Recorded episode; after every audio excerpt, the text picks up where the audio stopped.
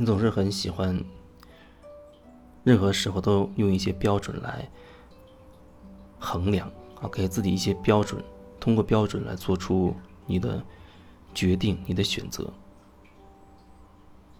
任何事情，可能都会习惯性的去找一个标准、一个尺度，就像你找一个工作，你要了解所谓市市面上的行业的工资的收入的指导价格。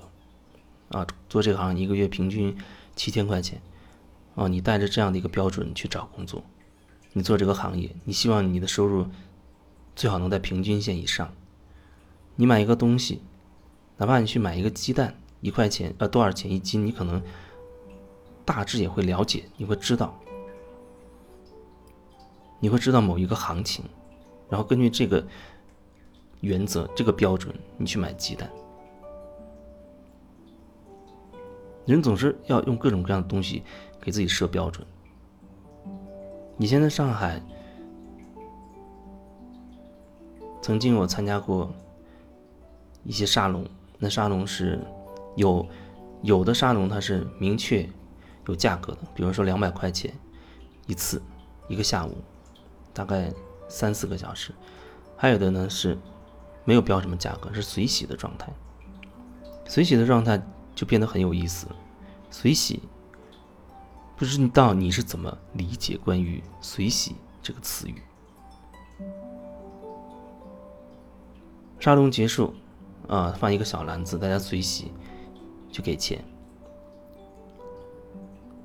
然后我就发现有人他会小声的问，问别人：“你准备给多少？你准备给多少？你上次给了多少？你现在准备给多少？”然后好像以别人的这个。标准作为自己的参考，那也许那个别人他有心中有其他的参考，比如说他参加过另外一个类型的沙龙，呃，是两百块钱，那今天可能就准备随喜两百块钱，那真的是不是有你真的不需要外在的任何价格上的标准，而只是看你自己内心的感觉那个感受呢？比如说，哎，你觉得这一次？好像有很多内容触动的你，让你觉得很有感觉，很多东西都值得你好好的去品味。你觉得有很多的收获，那你觉得你愿意所谓愿意付出多少钱去平衡，或者说去流动，再或者用一个词语说去做交换这样的一个一个收获呢？虽然“交换”这个词听起来很奇怪。你也可以把这个过程理解为一种嫁接能量的过程。你在那个沙龙过程当中，嫁接到了一些可以给自己带来一些改变的东西，感动的、改变的，啊，觉得受到支持的那些那那种那样的能量。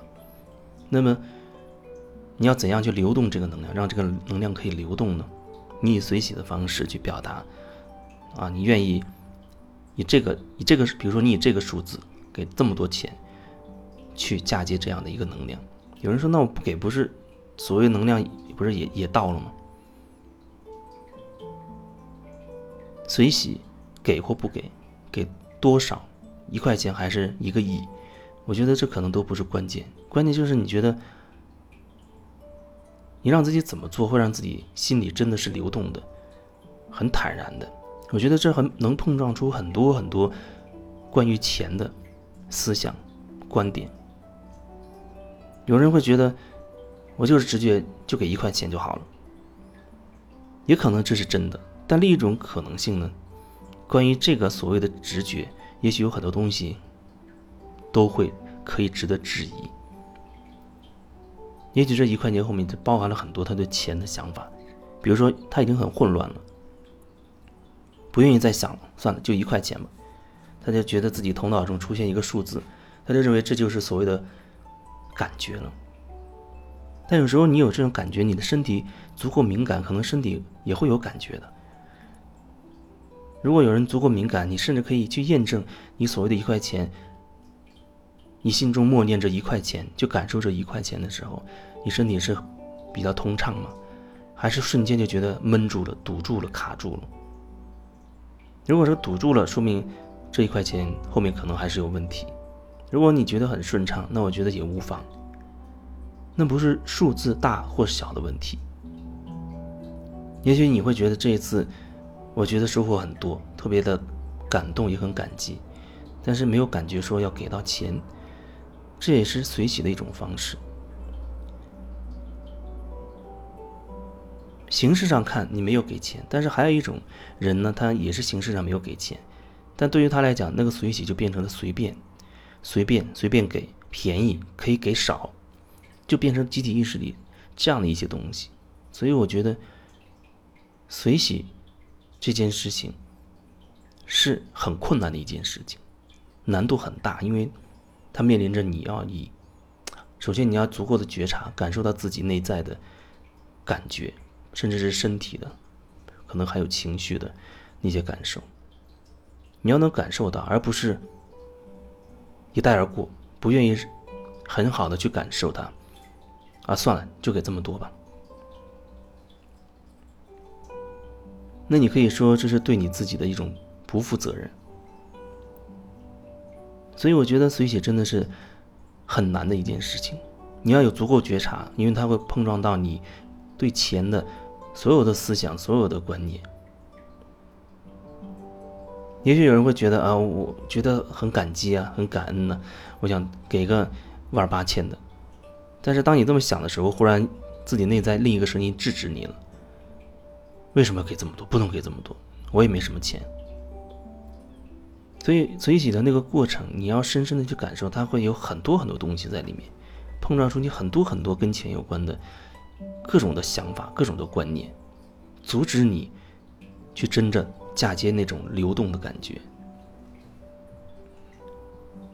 相反，有的人可能被一吓唬，啊，在恐惧的那些东西就开始吓得就开始花钱了。比如有人看相的说你什么有血光之灾，你你要到我这买一个什么东西，我帮你做一个什么法法事，或者我给你一个什么风水局让你改运，不然你恐怕。以后的日子不就不好过了，啊？或者人告诉你你要买保险，不买保险又怎么怎么样？买了保险以后就怎么怎么样？那里面都会传递着一种恐惧的东西，以恐惧为基础，作为一种宣传的手段，刺激你，让你觉得害怕啊，要赶紧买，越买越早买越好。在那个点上，可能你更愿意所谓的花钱，可是你花在恐惧上的钱，你会创造出更多的恐惧来。而那种让你流流动的感觉的，他不会逼你说你要怎么样，反而把更大的主导权还给你自己了。可是面对你自己的主导权，你却无法拿回来，你知道吗？你没办法拿回自己的主导权，因为你发现上面附着太多的各种想法、各种担心、忧虑啊，钱花了就没了，努力才能赚到钱，或或者是不甘心，或等等等等。然后，即使给了你这个主导权，让你去选。你都会被各种各样的思想淹没带走，所以看起来随喜好像很容易，但实际上我觉得它就很困难，因为它不是集体意识里的随便，也不是说集体意识里的啊可以少给一点，可以少给很多。人天然都觉得钱很重要，所以都不愿意往外掏，没有那种付出的那种感觉。可能你不会意识到，说你的收获从另一个角度会吸引你很多很多的丰盛来。这丰盛可能包括金钱，也可能包括机会，包括其他等等，甚至健康。你可能不去感受那个角度，而只会停在说让你害怕的那个点。哦，给了就没了。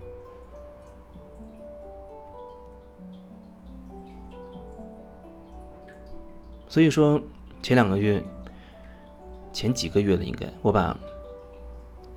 订阅号上的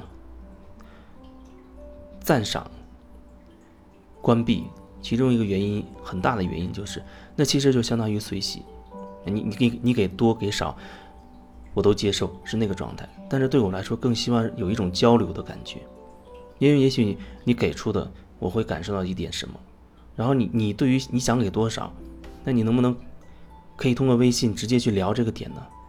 哦，我想给你随喜多少多少钱。它不是钱本身的问题，可能后面会渗透很多很多的东西，但是大部分的时候就这么人家随意的点下去，给你一个金额，然后你就这样收了，双方显得好像都有点随便。所以我觉得可以有更深入的去嫁接的方式。所以我说，如果说你觉得你要给我随喜，那我觉得你可以在微信上告诉我，我们可以聊一聊那个那种感觉。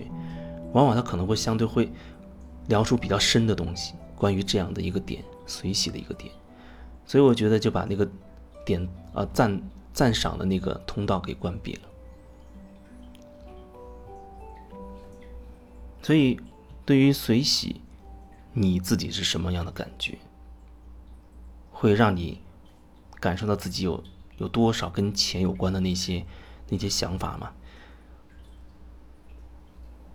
如果有那些东西的话，可能是才是真正需要看清楚的，真正需要看清楚的那个部分。